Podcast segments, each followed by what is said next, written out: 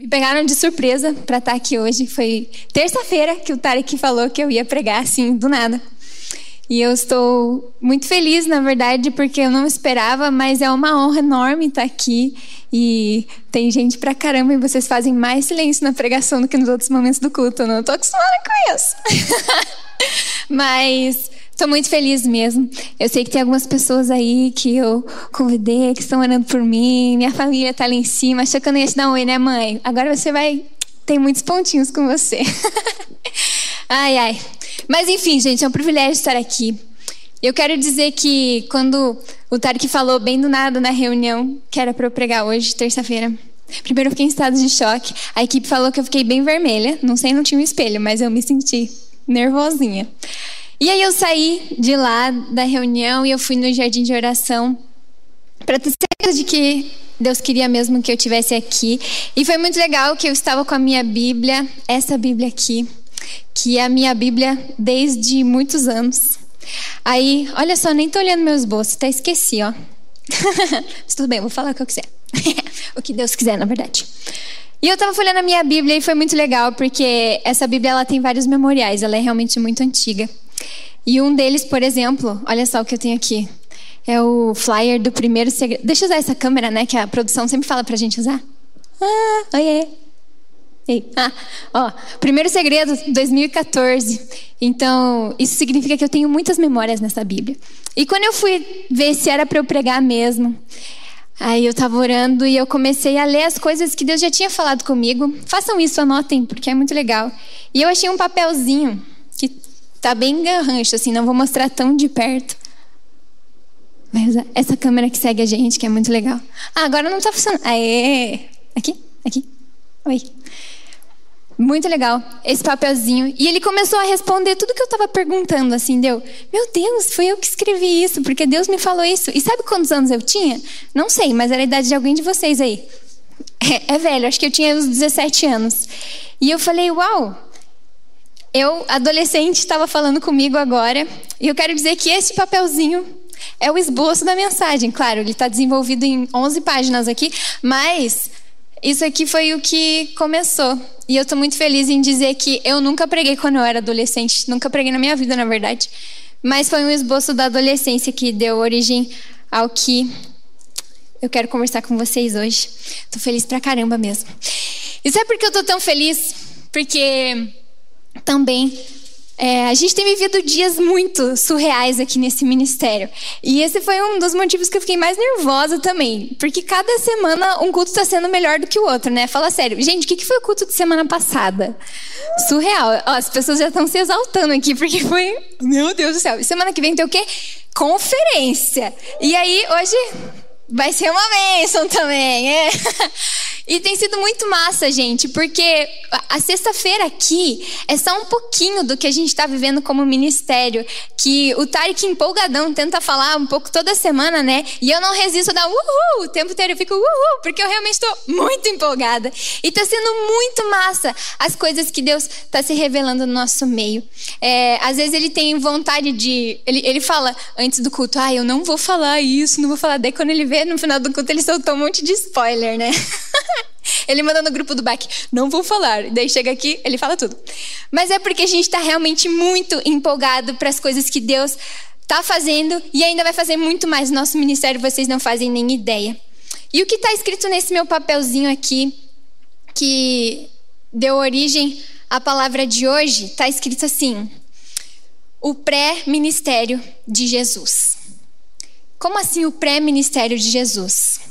E aí foi que deu também o nome da minha mensagem de hoje. Vamos ver se vai aparecer aí. Vocês sabem quem que faz as artes da pregação? Uau! Ficou legal. É o Bolha, gente. Cadê? Uh! Valeu, Bo. Ficou muito legal. e é assim a pregação de hoje.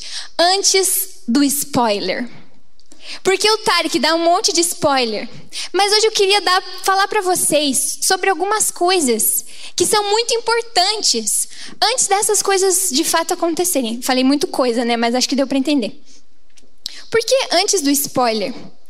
Bem, nesse meu papelzinho aqui, como eu já falei, ele falou sobre o ministério de Jesus. Era uma preparação para o ministério de Jesus?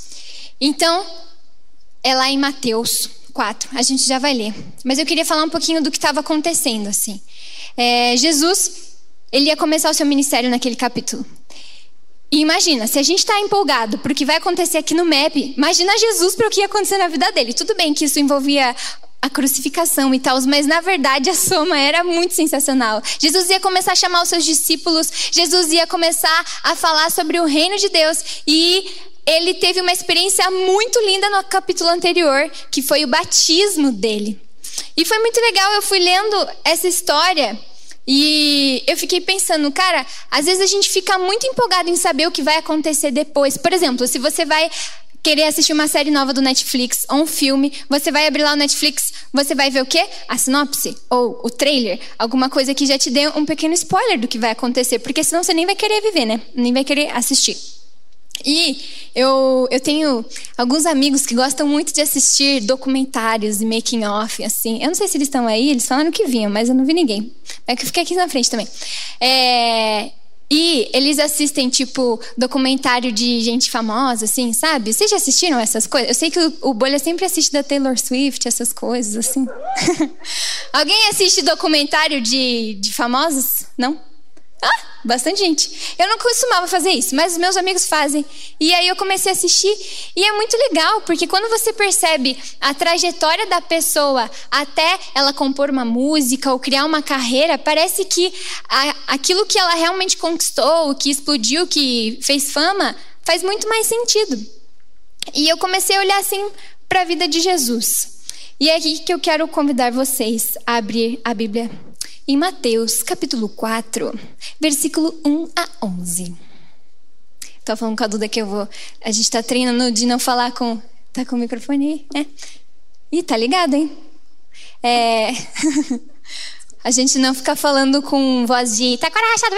Porque mulher tem uma voz meio chata já, né? Aí a gente vai falar com a voz impostada, como se eu fosse a tiazinha do elevador. Favor liberar a porta. Ui, Estou me enrolando para vocês abrirem a Bíblia. Já abriu? Mateus, fácil pra caramba, hein? Não vou nem precisar. Quem abriu já levanta a Bíblia. Deixa eu ver quem trouxe Bíblia mesmo. Ah, muito bem. Mateus é moleza, né? Então, eu já não estou seguindo nada do meu roteiro. Sabia que eu ia fazer isso. Tudo bem. Vamos ler lá. Que bonitinho, né? Tá bom. É, então, Jesus foi levado pelo Espírito ao deserto para ser tentado pelo diabo. Depois de jejuar 40 dias e 40 noites, teve fome. O tentador aproximou-se dele e disse: Se és o filho de Deus, manda que estas pedras se transformem em pães. Jesus respondeu: Está escrito: Nem só de pão viverá o homem, mas de toda a palavra que procede da boca de Deus. Então o diabo o levou à cidade santa, colocou-o na parte mais alta do templo e lhe disse: Se és o filho de Deus, joga-te daqui para baixo, pois está escrito: Ele dará ordens aos seus anjos a seu respeito, e com as mãos eles o segurarão, para que você não tropece em alguma pedra. Então Jesus respondeu: Também está escrito: Não ponha à prova o Senhor, o seu Deus. Depois o diabo o levou a um monte muito alto e mostrou-lhe todo o reino do mundo e o seu esplendor. E lhe disse: Tudo isso te darei, se prostrares e me adorares. Jesus disse: Retire-se daqui, Satanás, pois está escrito: Adore o Senhor, o seu Deus, e só a ele preste culto. Então o diabo o deixou, e anjos vieram e o serviram. Deus, eu estou tão feliz de estar aqui, empolgada, porque eu olho a preparação do ministério de Jesus e me lembra que o Senhor também está querendo nos preparar para algo especial. Que nessa noite aqui, Pai, o Senhor revele o que nós precisamos ainda fazer para estarmos preparados para o teu derramamento, Deus, para as coisas incríveis que o Senhor tem se revelado no nosso meio, que o Senhor tem nos prometido. Eu acredito, Deus, e eu não quero simplesmente ver as coisas que vão acontecer, mas eu quero viver por isso, essa é a tua palavra e ministra aqui aos nossos corações nessa noite. Em nome de Jesus. Amém. Bom, é, talvez você esteja meio. Ixi, a preparação aí para o deserto, é ficar tentando pelo diabo. Não gostei já, né? Calma, eu vou explicar para vocês que vai fazer um pouquinho mais de sentido. Deixa eu dar uma olhadinha no meu esboço, que eu não estava olhando nada. Aí, tá bom. Bem, como eu já falei no capítulo anterior, tem o batismo de Jesus. E é uma experiência muito linda, porque as pessoas não esperavam que Jesus precisasse ser batizado, na verdade, né? Jesus chega lá e aí João fala: Não, você que tem que me batizar. Ele: Não, que isso, eu tenho que ser batizado também. E aí é surpreendente no final do capítulo quando Jesus é batizado por João Batista, e aí tem uma cena linda que os céus se abrem, vem uma pomba, e aí vem uma voz do céu e diz: Este é o meu filho amado, em quem eu tenho prazer. Tem algum dos vitrais que tem essa cena, só que não dá para ver, né? Ah, esse aqui. Ó, o segundo, quer dizer, terceiro. Dá para ver um pouquinho? Mais ou menos. Mas enfim, eu fico imaginando essa cena. Quem já foi batizado? Cara, é muito massa, né? Eu tinha 12 anos quando eu fui batizada. Foram meus pais que me batizaram. E foi uma experiência única de uma marca, assim, de uau, agora eu, eu pertenço a tudo isso. E não que a conversão já não seja, mas enfim, o batismo parece que é uma evidência pública. E é mesmo, de que você pertence a Deus. E, e você ouvir assim que, ah, eu sou filha amada de Deus e Ele tem prazer na minha vida. E assim, Jesus é cheio do Espírito Santo e esse Espírito o leva ao deserto para ser tentado. E é assim que então o capítulo 4 começa. Que Jesus foi levado para o deserto para ser tentado pelo diabo. Ele jejuou 40 dias e 40 noites e teve fome. Bom, é, por ele estar sendo conduzido pelo Espírito Santo, eu acredito que o Espírito Santo queria viver algo especial com Jesus naquele momento. E quando eu digo, ai, mas o deserto, ser tentado 40 dias sem comer e tal, parece um pouco trágico. Mas o que o Espírito Santo estava querendo ali era um tempo de solitude com Jesus. E Jesus começou a ser, ficar intenso na presença do Pai e ele desfrutava de algumas coisas importantes para que ele estejasse estivesse preparado para o que ia acontecer depois. Nesses 40 dias, com certeza não foi tipo uma quarentena que Jesus ficou lá, ai, quando acaba logo, eu quero tirar minha máscara, eu quero ver as pessoas. Não, Jesus ele estava intencionalmente na presença de Deus. E aí ele estava se preparando como se estivesse estudando para um grande vestibular, alguma coisa assim, sabe? E ele precisava ter conteúdo para aquilo, ele precisava estar seguro do que iria acontecer. Então, o que acontece ali é que ele é levado pelo Espírito Santo. Ai, já me confundi um pouco, mas o primeiro ponto da mensagem é o que te move, que ele é movido pelo Espírito Santo ao deserto para ter um tempo de solitude. Quando você não tem uma experiência antes com Deus, você não conhece esse Deus, não faz sentido. Ah, o que está movendo a sua vida? É o vestibular mesmo? É o Among Us?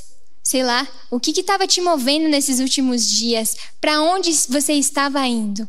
Era o Espírito Santo que movia a vida de Jesus e ele o levou ao deserto. E no deserto, como eu já falei, ele tinha um relacionamento intenso com Deus. E aí a gente tem algo que a gente fala aqui no ministério. Eu não sei de onde que surgiu isso, mas é muito didático.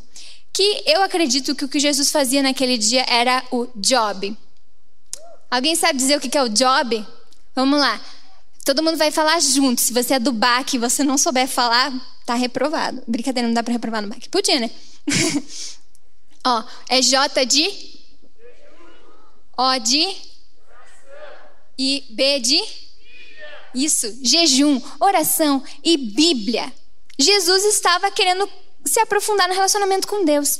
E um passarinho me contou que ontem, no BAC, o BAC, para quem não sabe, é a escola de líderes, né? O treinamento da liderança das células.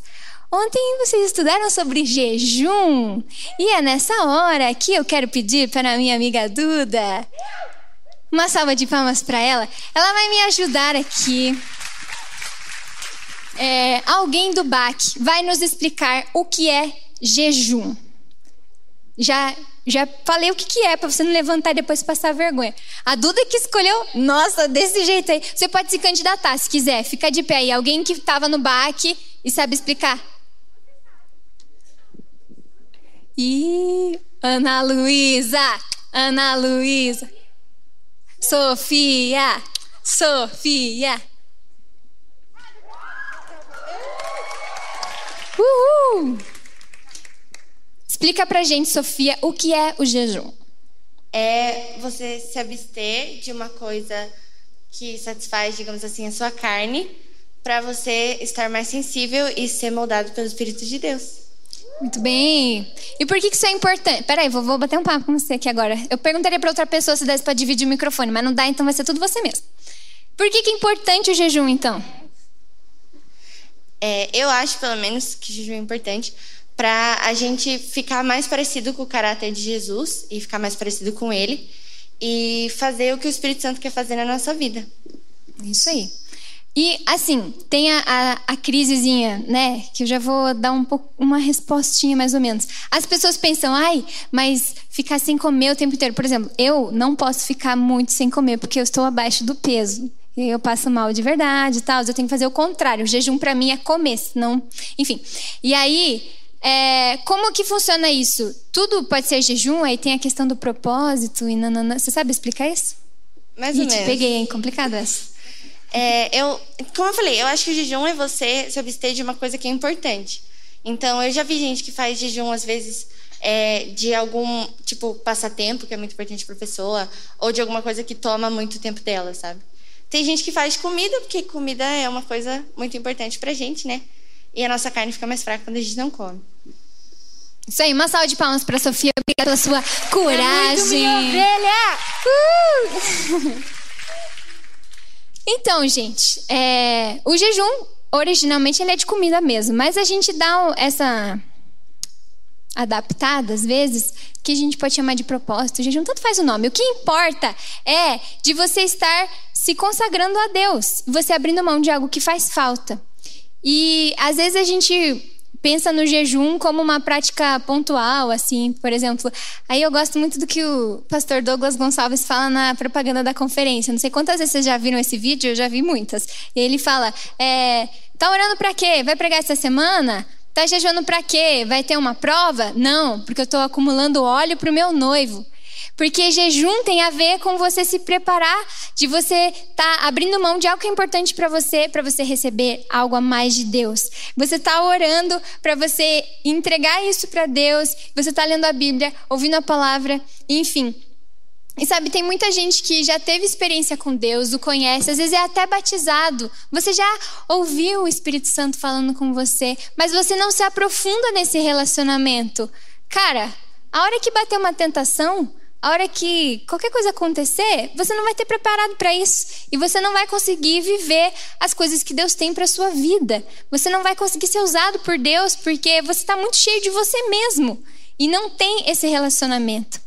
Então, é, você está perdendo o melhor da vida cristã, que não é simplesmente ouvir a voz de Deus, mas é se relacionar com Ele, ser guiado por Ele a cada dia. No jejum, a gente consegue entrar de uma maneira mais intensa nesse relacionamento. Não adianta sair perguntando a vontade dele ou querer viver o sobrenatural se você não tem um dia a dia consagrado em buscá-lo. Espera aí, não estou conseguindo virar a página. Virei. Não adianta você ouvir spoilers do que vai acontecer nesse ano louco se você não estiver preparado para quando isso acontecer. E quer saber mais? Não adianta querer construir um relacionamento com Deus a partir da necessidade ou simplesmente desejo do momento. Você tem que ter constância nesse job, no seu dia a dia. E eu gosto muito mesmo disso que o pastor Douglas Gonçalves falou com relação à noiva, né? Ó, prometo que não é propaganda minha, tá? Enfim, vocês vão rir da minha cara, mas tudo bem. Eu tenho 22 anos e eu estou solteira, mas tá tudo bem. Só que o ponto é que todas as minhas amigas estão casando. Tipo, isso é muito legal. Ser fada madrinha, tipo a Duda que vai casar também. É... Eu amo ir ver vestido de noiva com as minhas amigas e aí fazer o. Eu sou maquiadora também, né? Então eu vivo bem intensamente esse momento noiva com as minhas amigas. E aí, é, tá. É só porque eu não tô noiva que eu não quero ser uma super varoa e ser pronta pro meu varão? Claro que não, eu já eu sou uma varoa, entendeu? E agora, todo mundo aqui, poucas pessoas eu acho vivem algum relacionamento. Tá, você vai esperar você gostar de alguém para você querer ser uma boa pessoa, tipo, querer ser atraente, querer se relacionar. Entendeu o que eu quis dizer? Você vai esperar surgir um, um boy magia para você querer ficar bonitona? Ou você vai querer ser uma varoa desde já? Você vai esperar aparecer a sua varoa resposta de oração para você consertar a sua vida e ser um cara decente? Talvez você esteja morgando nisso. Tudo bem, o foco da vida de vocês não precisa ser namoro agora. Mas a questão é, muitas coisas da vida a gente está sempre pronto e não sabe o que, quando vai acontecer, se é que vai mesmo acontecer. Por que que às vezes no relacionamento com Deus a gente fica esperando ter uma oportunidade? Aí quando eu for ministrar o louvor, eu vou fazer meu devocional todos os dias. Aí quando eu for dar palavra na minha célula, eu vou até fazer um jejum. Não, cara, isso é questão de relacionamento com Deus. E da mesma forma com que é, a, a, noiva se prepara para o seu noivo, vai ver o vestido e tal, eu estou amando viver essa fase com as minhas amigas. A gente é noiva de Cristo. Isso tudo é estar preparado para nos encontrarmos com Ele. Não vacila, seja uma boa noiva. Isso é muito importante, esse relacionamento, porque senão o noivo não vai te reconhecer depois, viu? A Bíblia fala sobre isso, você pode ler mais. Tá bom. Ah, é isso aí. Essa, vamos entrar nas tentações de Jesus. Quando o diabo vai vir falar com ele, a primeira coisa que ele fala é: Ih, minha Bíblia virou. Se és o filho de Deus, manda que essas pedras se transformem em pães. Jesus respondeu: Está escrito: Nem só de pão viverá o homem, mas de toda palavra que procede da boca de Deus. Lembra que eu falei lá do batismo? Que Deus fala: Esse é o meu filho amado em que eu tenho prazer. Deus já estava ali dizendo qual é a identidade de Jesus. Ele é filho do Pai. Ficou um pleonasmo isso, né? Mas, enfim. Ele é filho de Deus. E ele é o filho do Todo-Poderoso, entendeu? E aí o diabo chega e fala assim: Ah, se você é filho do Big Boss, o que, que você está passando fome? Você é tonto? E, mas Jesus, apesar de saber que era o Filho de Deus, ele realmente podia transformar aquelas pedras em pães, ele sabia qual era o seu propósito. Ao saber a sua identidade, ele sabia qual era o seu propósito. Para que, que ele era o Filho de Deus? E então ele disse que não. E ele usou, inclusive, a Bíblia para responder. Tanto a palavra de Deus quanto o versículo que ele usou fala sobre a palavra de Deus. Olha que sensacional. Nem só de pão viverá o homem, mas de toda a palavra que procede da boca de Deus. Ele estava ali buscando a palavra de Deus e não o pão. Então, por ele saber quem ele era, ele estava preparado para responder essa tentação de Satanás. Ele sabia que a sua identidade era fazia sentido junto com o seu propósito e por isso ele não cedia. E aí nossa, estou travando bastante, né? Mas tudo bem. Você pode rir da minha cara também, só um pouquinho. Tá. E Satanás continuou ainda. Tem mais uma tentação, mais duas. Jesus respondeu: Isso aí tudo? Então o diabo o levou à cidade santa, colocou-o na parte mais alta do templo e lhe disse: Se és o filho de Deus, joga-te daqui para baixo, pois está escrito. Olha só, o diabo vai usar a palavra de Deus para falar contra Jesus. Ele dará ordens aos seus anjos a seu respeito, e com as mãos eles o segurarão, para que você não tropece em alguma pedra. Jesus respondeu: Também está escrito: Não ponha o Senhor à prova, o seu Deus. Cara, esse é muito complicado. Porque o diabo pegou pesado ali. Ele pegou a própria Bíblia para confundir Jesus. Mas ele cometeu um erro terrível. Ele tirou a Bíblia do contexto dela. Ele pegou um texto aleatório, que era um salmo lá, que falava do, das sombras do Altíssimo e tal. E aí ele fala assim: ai, Jesus, então se joga daqui. I believe I can fly. Os anjos vão vir te pegar.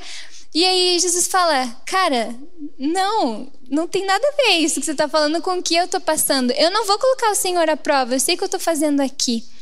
E isso me chamou a atenção porque é uma coisa que acontece bastante atualmente, que é a falta de responsabilidade com as Escrituras. Tem gente que seleciona o que interessa, acredita em algumas partes, outras ignora. Aí vem a linha que alguns acreditam dizendo que a palavra que a Bíblia contém a palavra de Deus, mas não é a palavra de Deus. Que vacilo. Que vacilo. O que, que o diabo fez ali? Ele pegou uma parte aleatória, fora de contexto. E Jesus, porque ele conhecia a Bíblia por inteiro, ele falou: não, não é assim que as coisas acontecem. Eu sei que tem bastante gente que seleciona o que quer prestar atenção da Bíblia. Isso é um perigo. É um perigo porque você pode acabar escorregando nessa. Mas tá.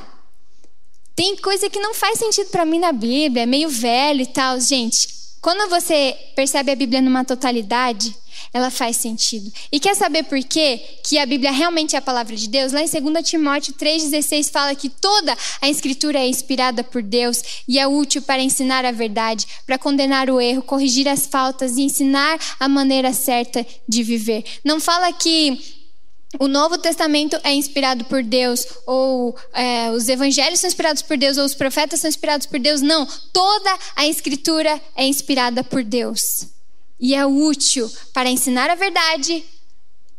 A verdade está na Bíblia inteira. Condenar o erro. Se alguma parte da Bíblia fala que isso é um erro, isso é um erro. Corrigir as faltas e ensinar a maneira certa de viver. Cuidado. Cuidado. Também tem o um texto em 2 Pedro 1, 20 e 21. Antes de mais nada, saibam que nenhuma profecia da Escritura provém da interpretação pessoal, pois jamais a profecia teve origem na vontade humana, mas homens falaram da parte de Deus, impelidos pelo, pelo Espírito Santo. Dizer que a Bíblia não contém, mas que a Bíblia contém, mas não é a palavra de Deus, é um pensamento do capeta confundindo a cabeça, igual ele tentou fazer com Jesus. Cuidado, cara. Se você tem dúvidas sobre isso, vai estudar a Bíblia por completo, ao invés de ficar tentando catar o que faz sentido para você. Aí você vai entender realmente qual é o sentido real de todas as coisas. Se você está passando por alguma tentação, a palavra tem a resposta. Mas cuidado para não tirar ela do contexto e meias verdades acabarem entrando no seu coração.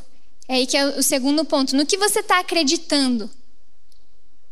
Numa identidade que é o que Deus fala ao seu respeito, você está acreditando na verdade da palavra, mais uma vez ainda Satanás tenta.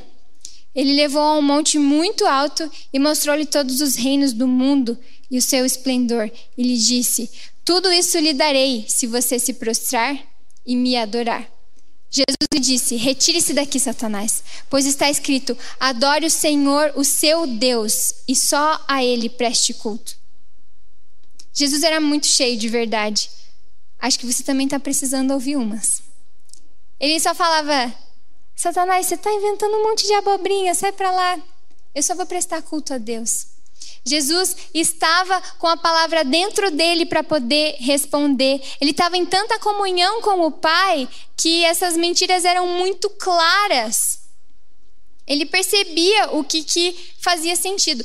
Sabe, semana passada é, a gente teve uma vigília com a liderança do Choir Map. O Choir Map, uhul! Que inclusive tem audição esse domingo, hein? Vai ser muito legal. E por a gente estar nessa pegada do ministério, de várias coisas que vão acontecer e tal, hum, isso envolve, inclusive, o Quarmap, louvor, a comunicação, as mídias e tudo que está acontecendo. A gente está numa pilha muito louca.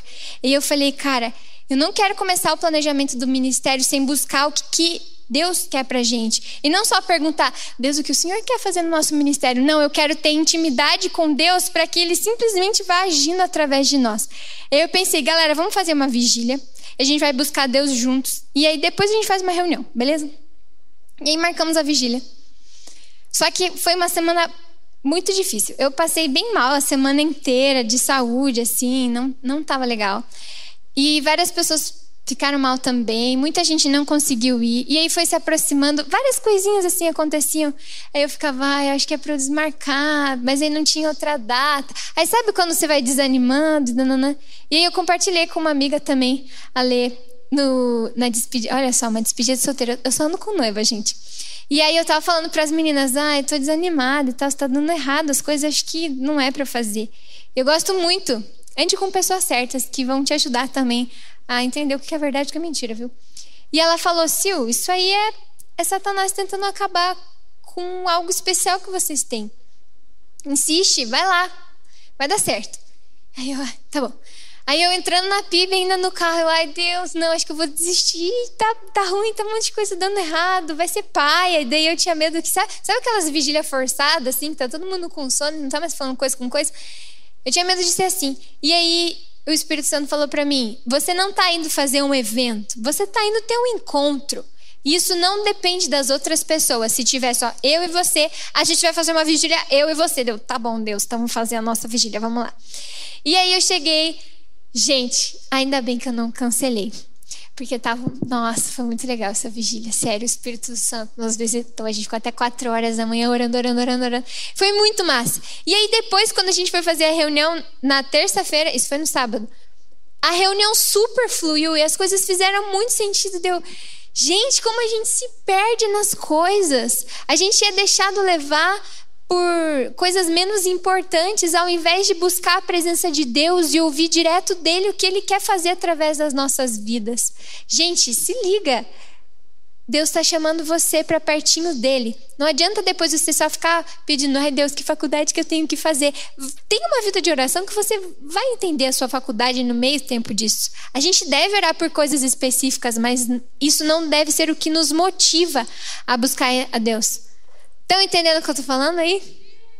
Uh, valeu, Cis. Eu sou a pessoa que fica gritando sempre, né? Daí agora você está gritando para mim. Obrigado. então tá. Bom, eu estou falando bem rápido também, né? Vou já para a última parte do texto, que é, eu acho sensacional. Então o diabo o deixou, e anjos vieram e o serviram. E aqui o meu já terceiro ponto. Meu Deus, falei muito rápido, mas não tem problema. O meu terceiro ponto é onde está a sua recompensa?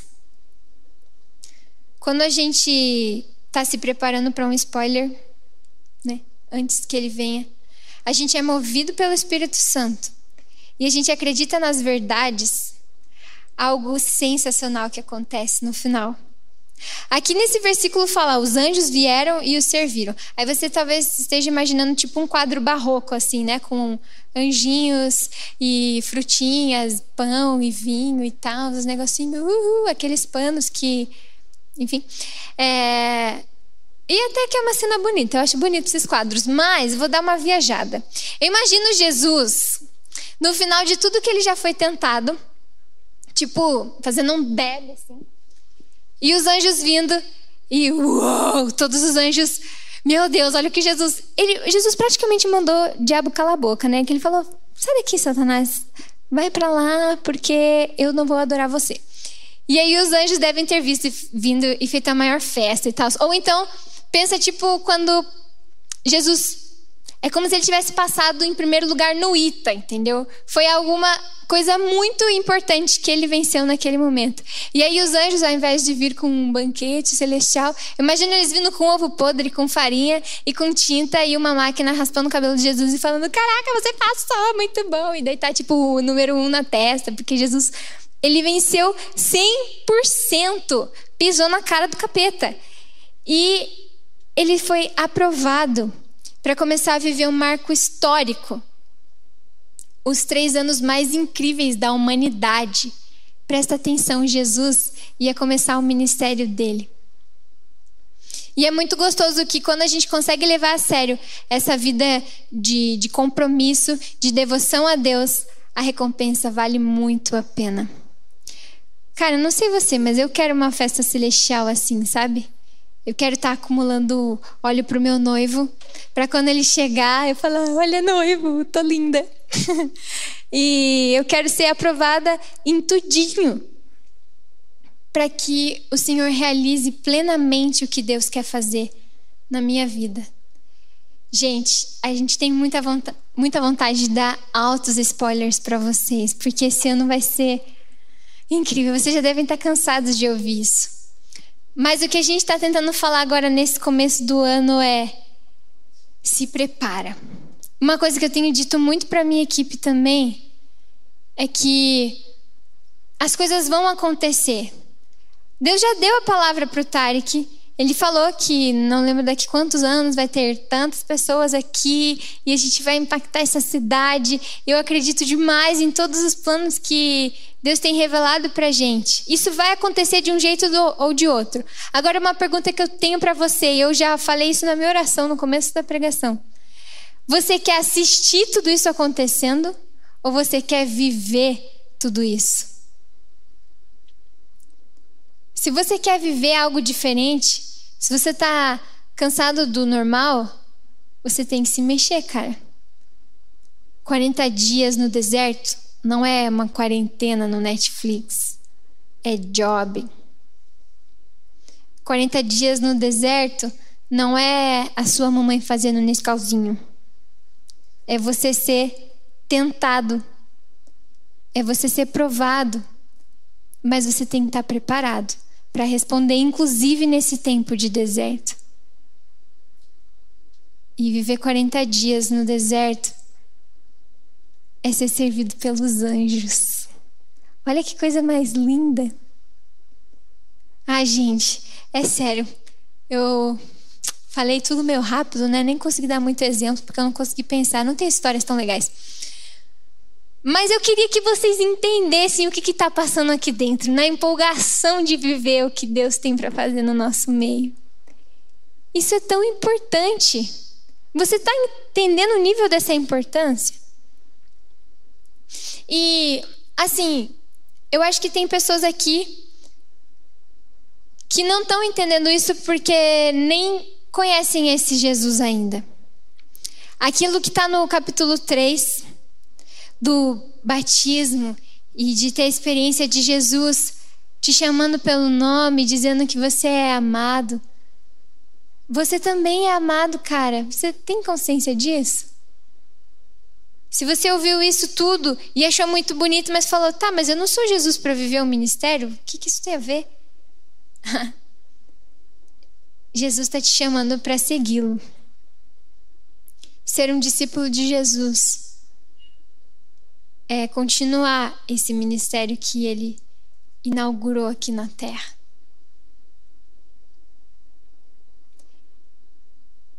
Ser discípulo de Jesus é aprender com ele passo a passo e viver o sobrenatural.